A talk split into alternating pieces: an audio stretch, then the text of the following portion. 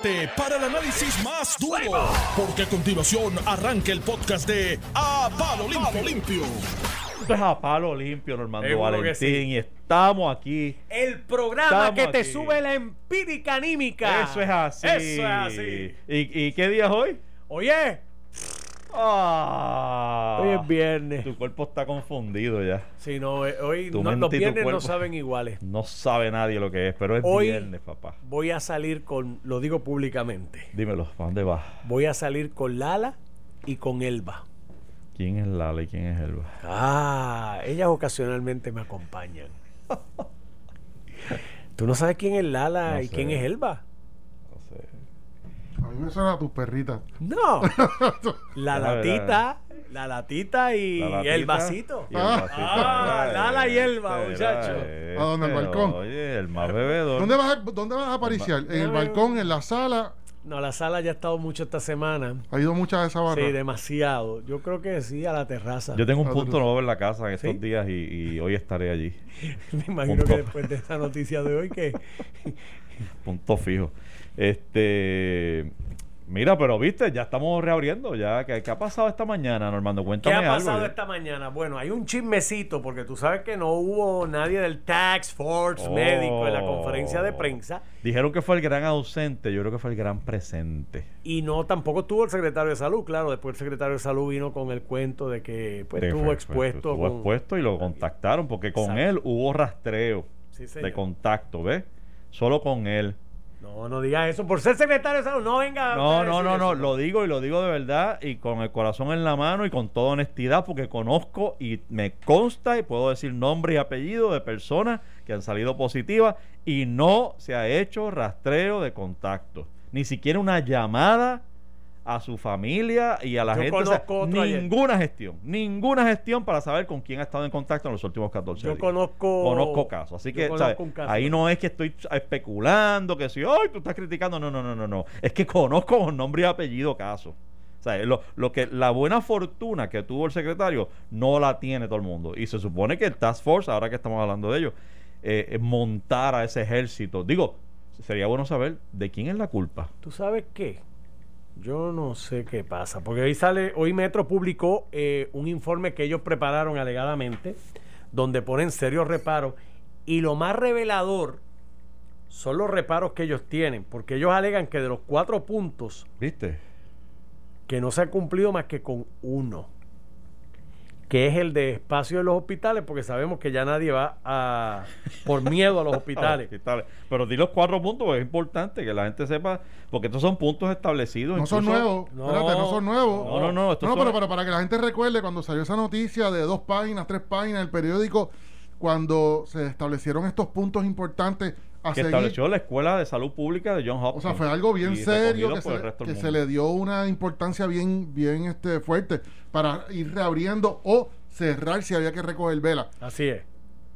Mira, Dice, esto fue eh, en el informe, dice, número uno, el rastreo adecuado de contacto, que yo creo que eso está estipulado y se ha dicho por ahí, correcto, que no se ha hecho. que no se ha hecho. Y que lo O se ha tuvieron hecho que de montar, forma mínima. que lo tuvieron que montar gracias a Villalba.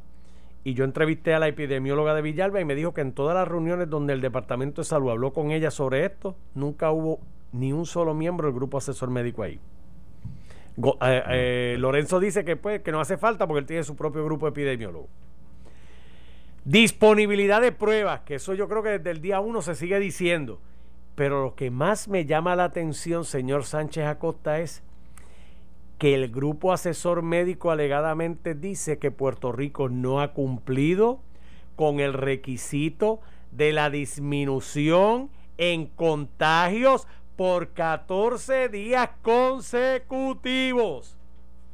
Yo- Y eso es preocupante. Eso es preocupante. Sin duda es preocupante porque en una pandemia, de de hecho, yo una de las decisiones que, que más aplaudo de la gobernadora fue el nombramiento del Task Force, porque entonces las decisiones relacionadas a esta situación iban a venir eh, precisamente de expertos, de personas que de, médicos, ¿no? De la, de la ciencia, de la clase científica. Eh, eh, cuando tú tienes una situación de salud, tú no quieres políticos tomando decisiones, o por lo menos no los quieres tomando decisiones sin asesoramiento correcto.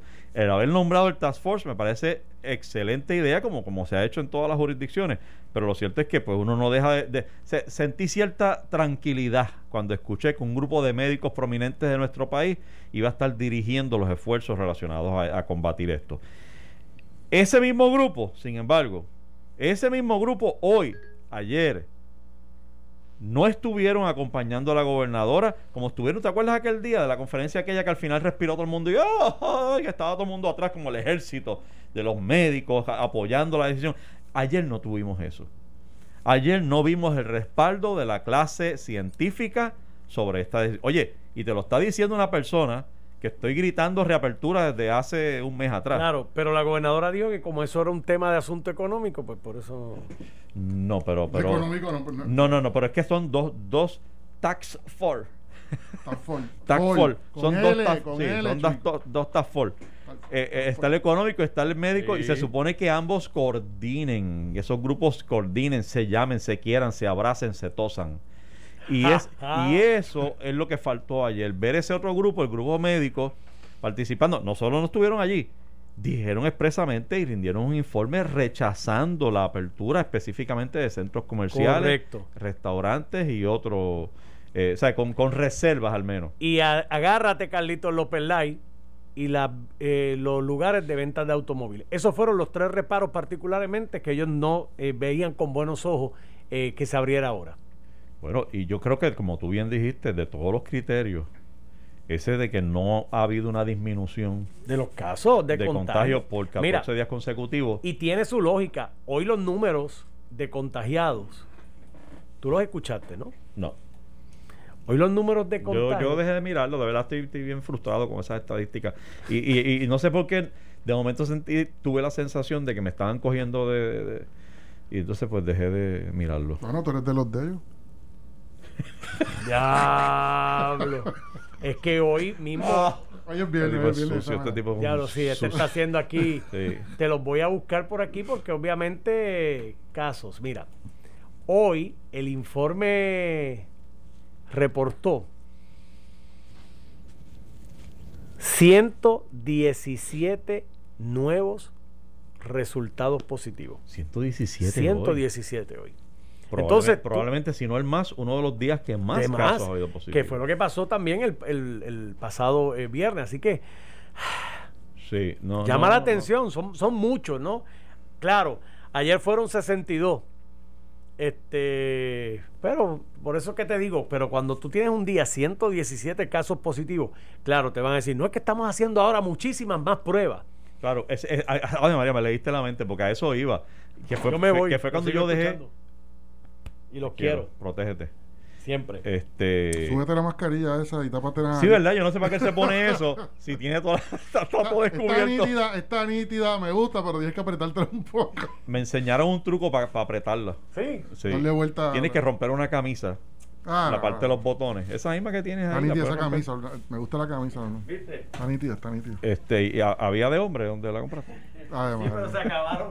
Justo antes de yo comprar esta, se había acabado. Mira, no le hagas caso. No le hagas caso que este él, él tiene una buena él tiene una buena contestación para esa pregunta. Él me la enseñó a mí. Cuando, ¿Te te, cuando, acuerdas? te, cuando te pregunten eso, Armando, ¿qué es lo que tú tienes que decir, José? Cuando te pregunten ahí de hombre, tú dices, ah, porque eh, quieres comprarle a tu novio.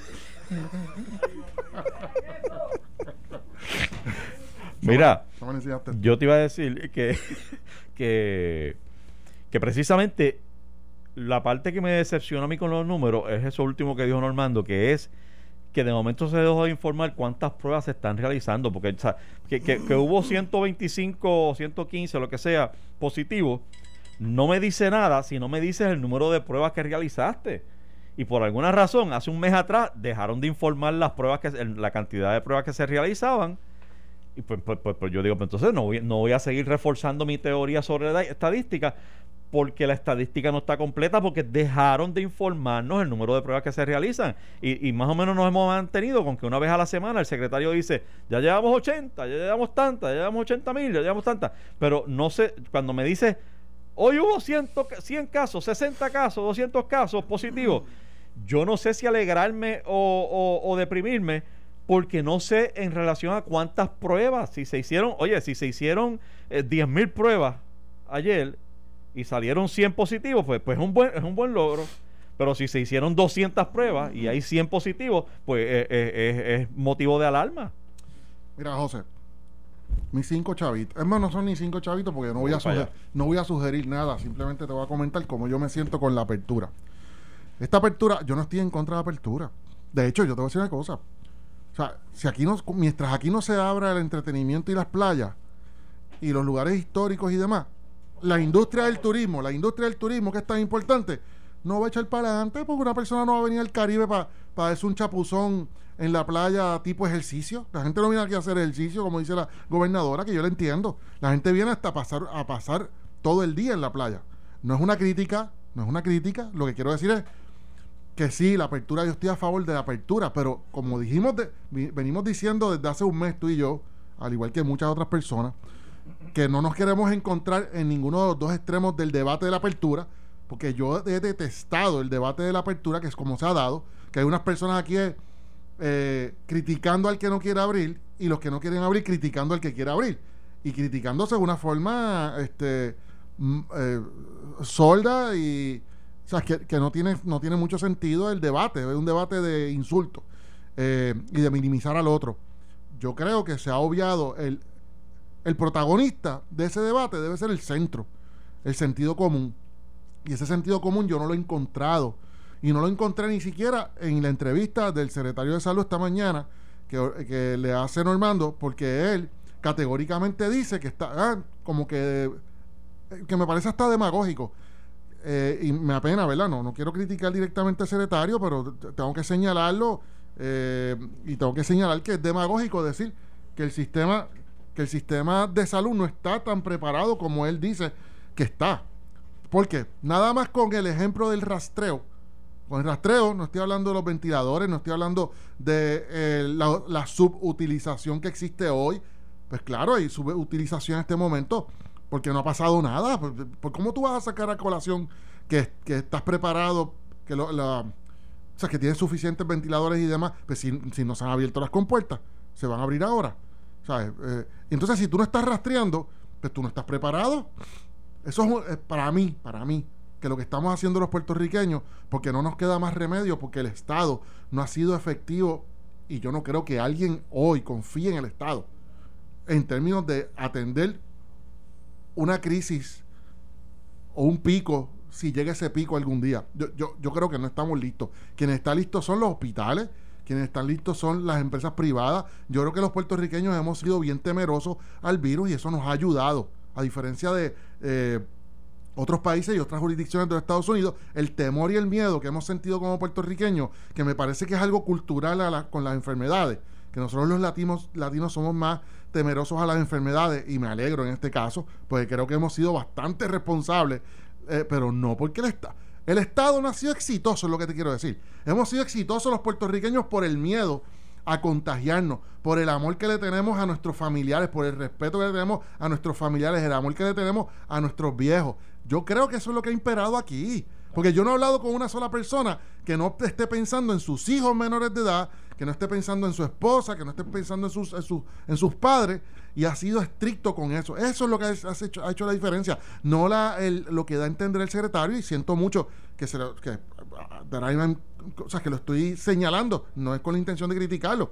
Lo cierto es que yo creo que aquí estamos tomando, como dicen en Estados Unidos, un leap of faith. O sea, estamos, realmente esta apertura es Vamos a tirarnos a ver lo que pasa. ¿Por qué?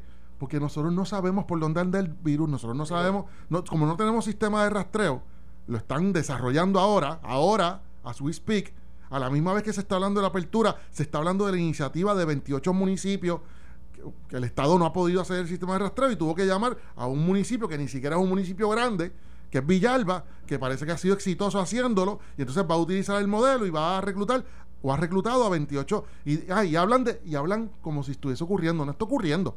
Se está desarrollando. Villalba lo tendrá desarrollado, pero los otros 28 municipios que se han puesto a disposición se están poniendo a disposición para desarrollarlo sin fondos, José, porque el entre línea no te lo están diciendo.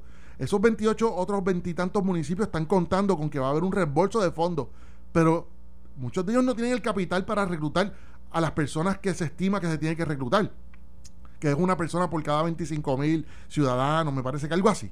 O sea, a fin de cuentas, de verdad, yo estoy tomando, tú estás tomando y todos los puertorriqueños estamos tomando un leap of faith porque realmente el Estado no, nos no tiene este asunto controlado. No, yo no estoy tomándolo, pero bueno, sí, eso, un leap of faith. No, no, no. Eh, hoy, el fin de semana, me tomaré otras cosas más deliciosas que eso. Oye, yo no paso, no paso por alto, José, y, te escucho y, sé que tienes razón, pero no paso por alto. No pasamos por alto, estoy seguro que tú tampoco, la presión enorme que tiene que haber sentido la gobernadora en las últimas semanas de parte de la clase comercial o económica, como quiera llamar. Sector privado. El sector privado. ¿sabes? Eh, la presión está ahí, mano. Cuando tú, de hecho, al extremo de que tomas una decisión en contra de la recomendación de tu grupo médico, de tu grupo de asesores médicos, eh, es porque la presión es brutal, brutal, tú sabes, de que, de que, si, que si los deals, que si los centros comerciales, imagínate, centros comerciales, honestamente yo pensé que no se iban en esta ronda. Yo pensé que los centros comerciales se iban a quedar cerrados por un buen rato, porque es una, una conglomeración de gente. Y tú, y tú, que te interrumpa, y tú cuando en la crianza de tus hijos, y no te lo dirijo a ti, se lo dirijo a todo el mundo para que reflexione, porque nos pasamos haciendo eso, nos pasamos reconociendo como seres humanos que somos la dificultad en que está viviendo un gobernante. No solamente Wanda Vázquez, sino el que sea. Y uno dice, dale, y entonces tú escuchas los comentarios, dale, ponte tú los zapatos a ver si tú puedes. Bueno, pero es que de eso se trata. De eso se trata ser padre, de eso se trata ser gerente, de eso se... ¿Tú sabes cuántas personas no desean un puesto de gerente? Aunque le paguen más porque dicen, no, yo no voy a tomar, yo no quiero asumir esas posiciones porque voy a tener toda todos mis amigos de la plantilla de trabajo van a ser mis enemigos porque siempre hay que tomar decisiones difíciles. Los padres, que, amamos a nuestros hijos, cuando el hijo no quiere ir a la escuela, cuando el hijo no quiere comer saludablemente, cuando el hijo no quiere eh, cuidar su salud, nosotros tenemos que, tomar decisiones difíciles que van a y esto que, fue una que van a provocar que nuestros hijos no nos hablen por un día o por, el resto del día no sé eh, eh, el gobernante tiene que bañarse de aceite y decir qué es lo qué es lo más lo más importante para el país para qué yo estoy aquí. Yo no estoy aquí para que todo el mundo me quiera. Pero aquí en Puerto Rico y en muchos países verdad la mayoría los políticos están buscando el aplauso y los vítores. Y entonces se salen del camino. Ella, la gobernadora, a mí me tiene cara de que en este proceso yo no puedo juzgar qué fue lo que hizo. A mí me parece. Entiende que se salió de. a, mí me, a mí me parece que no, que la decisión no fue científica. Fue justamente lo que tú estás diciendo, bien atinadamente. La presión fue tan bestial por el sector privado, con razón, con razón del sector privado, que ella tuvo que tomar la decisión que no es científica. Fue un leap of faith. Vamos a tirar a todo el mundo a la calle y para el caray, porque es que no hay de otra. Ya yo no tengo control de esto. No brego con las pruebas, no sé cómo hacer rastreo. Esto es un desastre. Eh, y de verdad, puedo, puedo utilizar la palabra de, desastre, le guste o no le guste a la gente. Yo no estoy hablando de los resultados de hoy, estoy hablando de que no estamos listos. Nosotros no sabemos por dónde está caminando el virus. Que abramos, mira, yo te voy a decir una cosa. Yo no, de hecho, no estoy en contra de que tomemos el leap of faith. Es más, me alegro que estemos tomando el leap of faith, porque es que yo creo que la semana que viene esto no va a ser distinto, ni el mes, ni el mes que viene. Si al día de hoy nosotros no hemos establecido el sistema de rastreo eficiente, diligente, y no hemos. Lo, vamos a saber en un par de semanas. Desgraciadamente. Y eso se llama, lo vamos a saber en un par de semanas, se llama Leap of Faith. Sí, eh, está bien, te, te lo compro, te lo compro. Este. El hay, hay un par de cosas, oye, uno puede criticarla. Yo de verdad me encuentro en una situación difícil eh, porque uno reconozco y me preocupa. Me preocupa sobremanera el que sea una decisión que no cuente con, la, con el respaldo del grupo médico. Por otro lado, y tú lo sabes, eh, eh, vengo promoviendo y me parece importantísimo el que la reapertura del país, porque entonces nos quedamos todos en las casas y, y, es una parálisis que tampoco nos hace bien. Y tú bien lo dijiste, mano. Yo, yo, en este momento, eh, se trata de una situación de, por un lado, el sentido común y lo responsable que tú quieras ser, versus la imprudencia y la temeridad que va a haber de algunos. Y las tienes ahí. Esos son los dos, los dos, las dos fuerzas que van a estar chocando en la calle a partir del martes. de, hecho, desde el principio, ¿no? Porque tú sabes que hay gente por ahí este, tomando precauciones, pero otros no tomándolas. Eh, de hecho, yo tuve, yo tuve que hacer una fila en el tribunal eh, hace unos días, este, y, y la persona que estaba atrás se me, me estaba respirando en la, en la cabeza. Y, y, yo decía, diablo, ¿cómo se lo digo? No quiero ofender. Abogado, abogado, posiblemente. Asumo que sí, porque era radicando algo en particular. Sí, por eso te pregunté, porque este, ese día estaba entrando más que los abogados. Exacto. Y entonces, pues después de unos segundos donde estoy molesto porque esté encima y me molesta que esté encima, y pero a la misma vez no quiero ofender, tú sabes cómo es la cosa, pues, ah, me viro y le digo, chico, tú perdona, mano, pero de verdad necesito, podrías guardar la distancia Oye, la persona lo toma lo más bien. Ah, no, tienes razón, tienes razón. No, no, no me pidas perdón si es que así tiene que ser. Pues está bien, pues no, pero no lo hizo, tú sabes. este, la cosa es que el, eh, esto va a ser un asunto de sentido común, responsabilidad personal individual versus la irresponsabilidad, la temeridad que puedan tener algunos. Y yo creo que eso iba a ser así, eh, con rastreo o sin rastreo, en algún momento ese es el debate y tú lo pusiste bien ahorita, que es a lo que quería llegar, el, eh, están aquí en choque las fuerzas que más mueven al, al, al, ser humano, que son el amor y el temor. El amor a tu familia, el amor a tu patria, el amor al prójimo, es el que te lleva a ti a, usar la mascarilla, a tener las precauciones, a lavarte las manos, a no estar encima de la gente. Eh, el temor el temor a no enfermarte, el temor a no morirte, el temor a no infectar, el temor, o sea, esas dos fuerzas son las que nos van a mover a llevar esto como tiene que ser y a ser responsables sobre las cosas que hay que hacer. Eh, yo confío en que la clase eh, sector privado, la clase empresarial de Puerto Rico, haya estado tomando las precauciones necesarias para que ahora que se va a reabrir eh, no nos expongan, porque oye, hay un asunto de responsabilidad civil que lo veremos en los casos, en la, la, jurisprudencia del futuro, yo estoy seguro que va a incluir mucho, eh, eh, muchas instancias en las cuales va a haber alguien que se sintió afectado porque pues este patrono no estableció las pautas necesarias, los, protocolos necesarios para protegerme o tal cliente me tosió en la cara. Este, aquí hay gente ready para demandar, tú sabes que tienen el lápiz en la mano.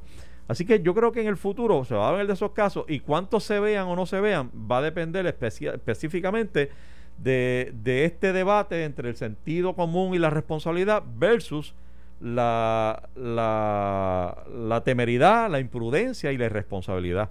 Eh, está en nuestras manos. O sea, tampoco podemos dejarle esto a la gobernadora todo. Está en nuestras manos cuán responsables queremos ser. Eh, con esa, en esa nota vamos a pausar y cuando regresemos tengo algo que decirte de esta conferencia de ayer que no me gustó. Estás escuchando el podcast de A Palo Limpio de Noti1630. de regreso, amigos, a Palo Limpio. Estamos aquí. Hoy es viernes 22 de mayo. Yo soy José Sánchez Acosta. Estoy con José Báez. Y no sé ni de qué hablábamos, pero estaremos hablando ahora. ya, bueno, ya te iba a decir algo de la, de, antes de pasar a otro tema importante que tenemos. Y les aviso ya de antemano, vamos a estar hablando de, lo que está ocurriendo con las personas que están solicitando la moratoria eh, y cómo se les está afectando el crédito. Así que estamos tratando de hacer unos contactos, pero antes de llegar a ese tema, eh, solo quería mencionar con relación al anuncio que hizo la gobernadora ayer, que eh, no entiendo la felicitación que le tiró a la Secretaría del Trabajo y a Vertec. Sea, estamos hablando de una gobernadora que hace, yo creo que no hace ni 72 horas, estaba amenazando a Berté con llevarlo a los tribunales. O sea, estamos hablando de que la situación llegó a ese punto donde dos meses después de, del toque de queda, más de dos meses, y quizás un mes y medio, no sé cuánto, de ya tener el dinero en Puerto Rico, el dinero federal, dirigido al programa, eh, al PUA y a otros, otros escenarios de, del Departamento del Trabajo y de la asistencia de desempleo, ya teniendo ese dinero, aquí hay gente que hoy, hoy, 22 de mayo, cuando estamos anunciando la reapertura, hoy no han recibido un centavo del desempleo. Repito, hoy, el fin de semana de hecho, un día después de que se anuncie la reapertura, a dos días de reabrir a Puerto Rico, aunque sea parcialmente, y a más de dos meses de estar encerrado no han recibido un centavo. Y la gobernadora ayer arranca esa conferencia diciendo que ella felicita a la Secretaría del Trabajo y a Evertech cuando son las dos partes responsables de esto. Y entonces, pues yo ahí me, me desencajo un poquito, ¿verdad? Este, y la reapertura chévere por acá, preocupaciones con esto. Pero felicitar a la secretaria del Trabajo y a Evertech. Pero es que ese mensaje no era para ti. Porque se reabrió, porque, porque supuestamente van a empezar otra vez a enviar.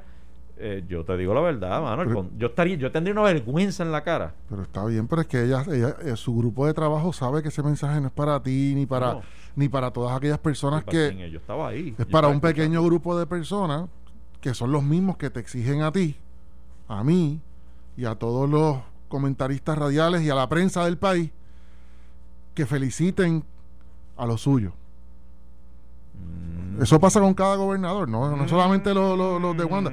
Ella le está hablando a ese grupo porque ella sabe que ese grupo necesita verla a ella defendiéndose. Eso sí, bueno, tú no te acuerdas cuando, Dios, siempre pasa, por no dar ejemplos específicos, no es el primer gobernador o gobernadora que irónica, que de forma irónica, irónica para, para la mayoría del país, le da espaldarazos a un jefe de agencia que ha estado siendo criticado, objeto de crítica incluso, y de señalamientos por, por un mes, dos meses, tres meses. De hecho, la mandó de media tour. Correcto. De hecho, desde la semana pasada está tratando de levantar su imagen. Sí, sí, sí. Porque eso tiene... Es raro, qué raro. Es raro, para, es raro para la mayoría del país. De hecho, de hecho, no todo el mundo está tan pendiente de las noticias como tú, yo y, la población que nos escucha. Sí, porque este es el dinero. Sí, este pero. Es el dinero que no han recibido. Ahí me escriben eh, todos los días. sigo sin recibir chavo, sigo sin recibir chavo. Pero están, están pendientes del dinero, no están pendientes de la imagen de la secretaria del trabajo, es lo que te quiero decir. E, y ella está, eso es una forma de ella limpiar. Para empezar, es una forma, oye, es una estrategia bien compleja de medios que, yo trato de explicar y no te la voy a poder explicar completamente. Pero ciertamente el ella salir a acumular noticias positivas, siempre ah, en la gobernación, Fortaleza. Yo entiendo eso. eso de dame noticias positivas, que eso, oye, tienes que salir con una noticia positiva esta semana.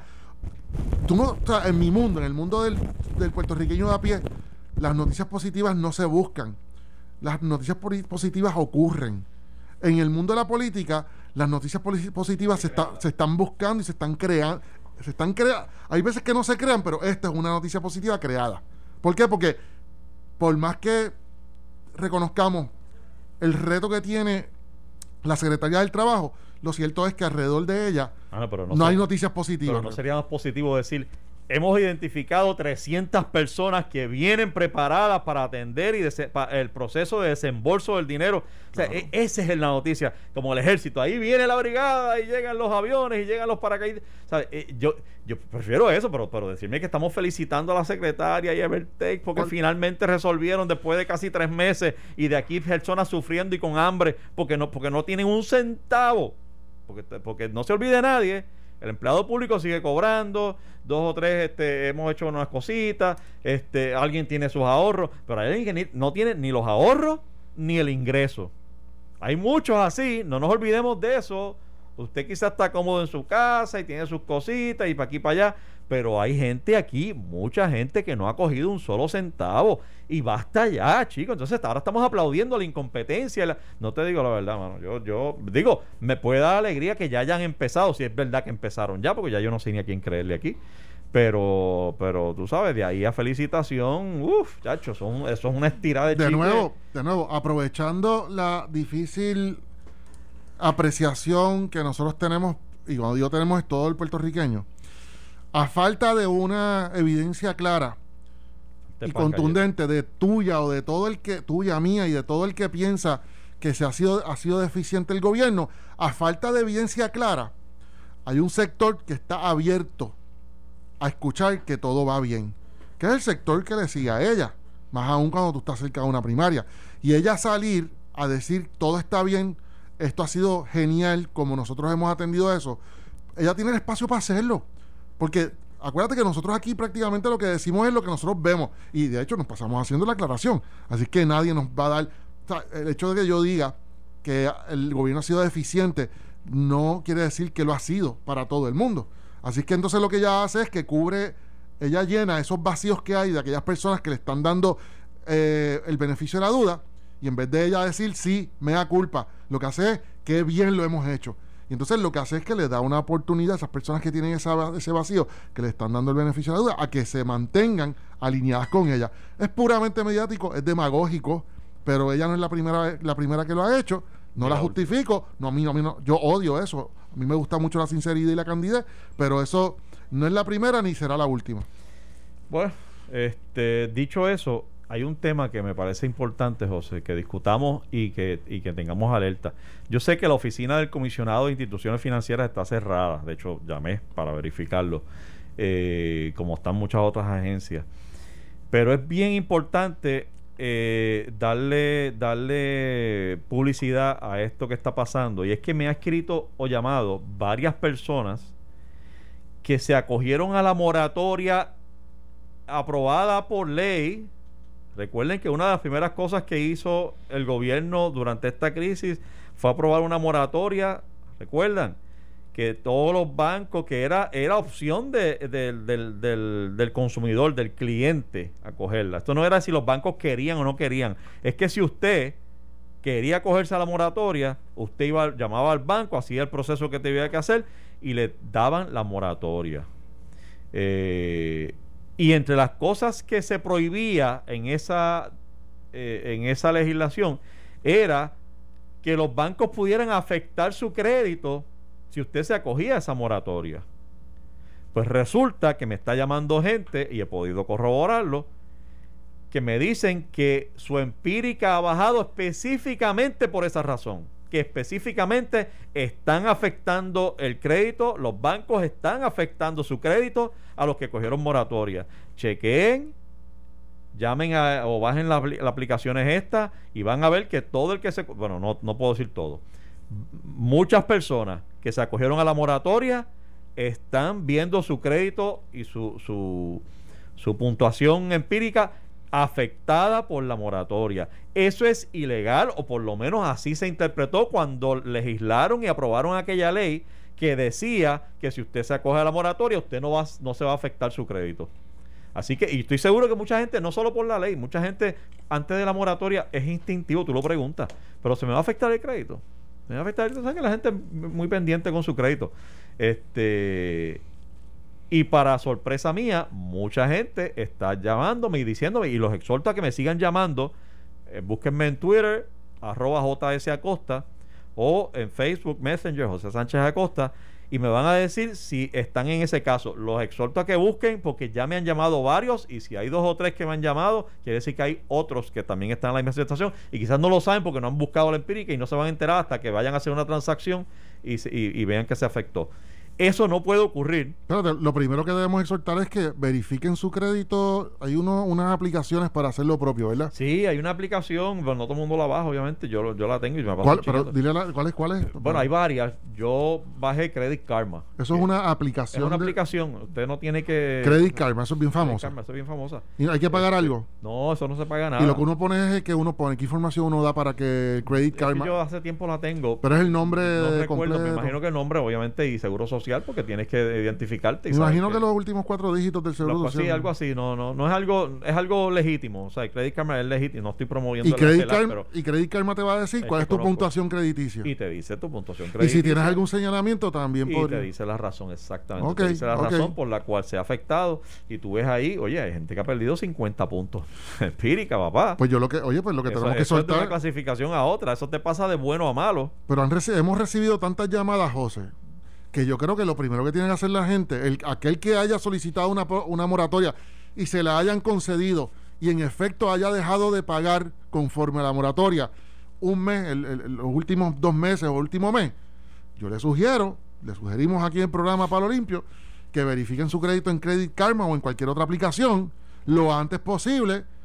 Y si su crédito fue afectado, según he consultado, hemos consultado con personas conocedoras de esto, lo que tiene que hacer inmediatamente para quedar en récord, aparte de llamar a su banco y señalárselo, de llamar a eh, querellarse en la oficina del comisionado de instituciones financieras y en ¿cómo se llama? consumer whatever, Consumer Protection. Hay una eh, entidad federal que es el equivalente Sí, que se llama Consumer Financial Protection Bureau. Esa es principal, esa es la principal realmente. La, la querella principal, Consumer Financial Protection Bureau. Haga una querella.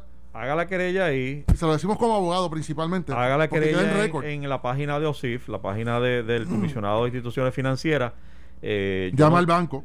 Y al banco, por supuesto este, echa a correr la bola, echa a correr la bola porque el problema de esto es que, que puede afectar su capacidad de, de, e, e, evolucionar con otras, otras transacciones en el futuro. Y más tarde va a ser más difícil evidenciar, cuando mientras más tiempo pase entre el día de hoy, que es el que está ocurriendo esta pandemia y la moratoria está activa, darse cuenta de esto de aquí a seis meses, cuando esté solicitando su próximo préstamo para carro o una tarjeta de crédito, lo que fuera, va a ser difícil dar seis meses, un rewind de seis meses para encontrar los documentos de la moratoria. Eso es como es difícil, no todo el mundo archiva sus documentos. Han seguido escribiendo, gente. Sí, este, sí. Ya esto está listo para, para un pleito de clase.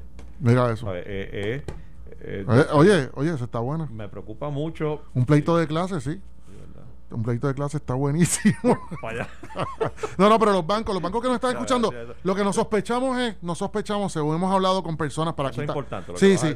No es que los bancos estén siendo maliciosos, malignos, porque lo cierto es que nos, nos han orientado y nos han dicho que en efecto algo como eso puede afectar más al banco de lo que uno piensa. Al banco no le interesa que esto esté ocurriendo. Lo que probablemente está ocurriendo es que la codificación que usted tiene en los sistemas computadorizados y, la programación del banco no la ha cambiado un empleado. Un empleado ha pasado por alto cambiarle su categoría o su código. Vamos a decir que usted eh, lo ha dejado eh, en un código regular donde no tiene ningún tipo de moratoria y de momento el sistema no ve que usted hizo un pago, no está registrada la moratoria en esa programación, aunque esté registrada en el banco con el empleado que lo atendió, y los papeles estén en, donde tienen que estar, pero la programación no lo reconoce como un, cliente moratoria y automáticamente esa programación, esa inteligencia artificial, envía unas, un reporte a, a las compañías de crédito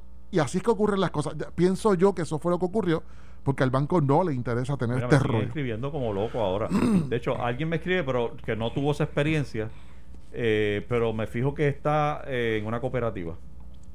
Parece que la cooperativa tomó las precauciones, porque tiene que ser lo que tú dices, no, no es que el banco digo, faltó esa premisa, quiera maliciosamente afectar el crédito a la gente porque como tú explicas y nos explicaba alguien, no sé si lo dijiste ahora porque estaba leyendo, eh, el banco no le conviene claro. tener este eh, eh, este rollo muchas muchas este caso moroso. Claro. Le afecta su cartera le afecta su, su, su, puntuación también este a nivel de evaluación como corporativa sí sí eso tiene unas consecuencias económicas para el banco que pueden afectar incluso hasta el valor de, de, las acciones de ese banco si, si cotiza públicamente una cartera de, de, de, casos morosos de cuentas morosas en su, en claro pues los accionistas se van a asustar. Este pero me escribe mucha gente que está pasando por lo mismo.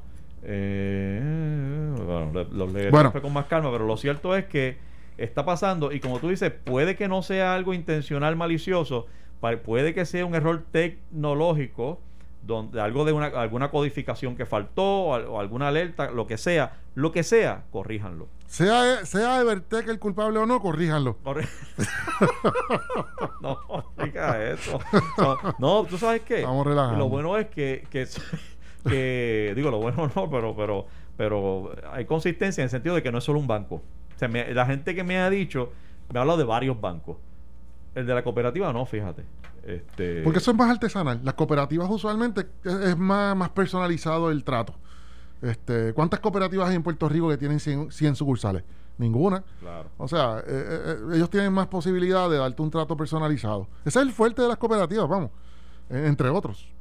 Pero bueno, la cosa es que yo exhorto a, a, a la banca puertorriqueña a tomar cartas en el asunto, evítense problemas, evítense problemas. Yo sé que los bancos, ustedes están bien protegidos, hay inmunidades de todas clases cuando tú tratas de demandar a un banco, pero esto sería una violación específica, crasa, de una ley específica que prohíbe dañar el crédito y reportar este esto como una morosidad o algún tipo de falta o Y si eso te provoca un daño, puedo concluir yo, sin leer ninguna, sin hacer una investigación de leyes especiales, posiblemente usted podría tener una causa de acción si, si sufrió un daño por esa negligencia de ese banco, pues entonces usted podría tener una causa de acción si usted prueba el daño y la negligencia. Así que, para beneficio del banco, el banco que nos está escuchando, corrijan.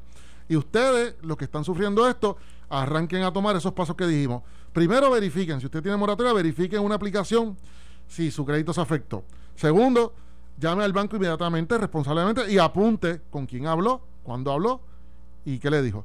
Y e inmediatamente, independientemente de lo que el banco le diga, le, di, le sugiero que radique querella inmediatamente para que usted quede en récord de que de cuáles fueron los hechos que llevaron a que eso ocurriera. Y, si no quiere bajar la aplicación, por la razón que sea, llame a las compañías estas. Ah, también. Eh, TransUnion, Equifax, y, hay una otra más.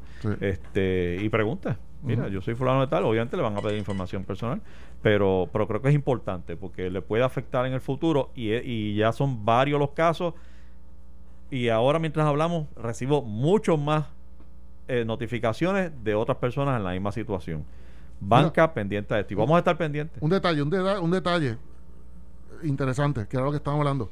Las moratorias, cuando se entran en el sistema, los sistemas computadorizados del banco, se le da un, código, el código D, que es Deferral for Disaster. O sea, que eso existe usualmente en la programación de operación ah, bancaria. Ese es el código del que Entonces hay otra, entonces eso se tiene que diferenciar se tiene que diferenciar de lo que es un, un eh, distinguirlo de un incumplimiento. Tengo a mí yo sospecho que, que pero no, debería, no deberías perder puntos. Claro, no, no, no, no. Si es un deferral for disaster. Claro, a mí me tiene, un, me tiene me huele mucho a un, un problema de programación. Hoy es viernes, los bancos que nos estén escuchando, les sugiero que resuelvan. de mano, porque de aquí vamos a estar pendientes y esto tiene consecuencias. Así que, bueno, se nos acabó el tiempo. Vamos a despedirnos. Este, hoy es viernes. ¿Qué tú vas a hacer? ¿Vas a celebrar? Bueno, sí, voy a celebrar. Sí, tengo celebración este fin de semana. Sí, ¿qué vas a celebrar? Pues mi hijo se está. No, no, todavía no se gradúa porque no le dan el grado, pero ya hoy es el último día de, de su bachillerato. Así que Ave María, felicitaciones a él, felicitaciones. Vamos a celebrar nosotros en casa los tres, mi hijo, mi esposo y yo, digo, pues, este fin de semana. Para adelante. Esto fue el podcast de a, Palo Limpio de Noti1630. Dale play a tu podcast favorito a través de Apple Podcasts, Spotify, Google Podcasts, Stitcher y notiuno.com.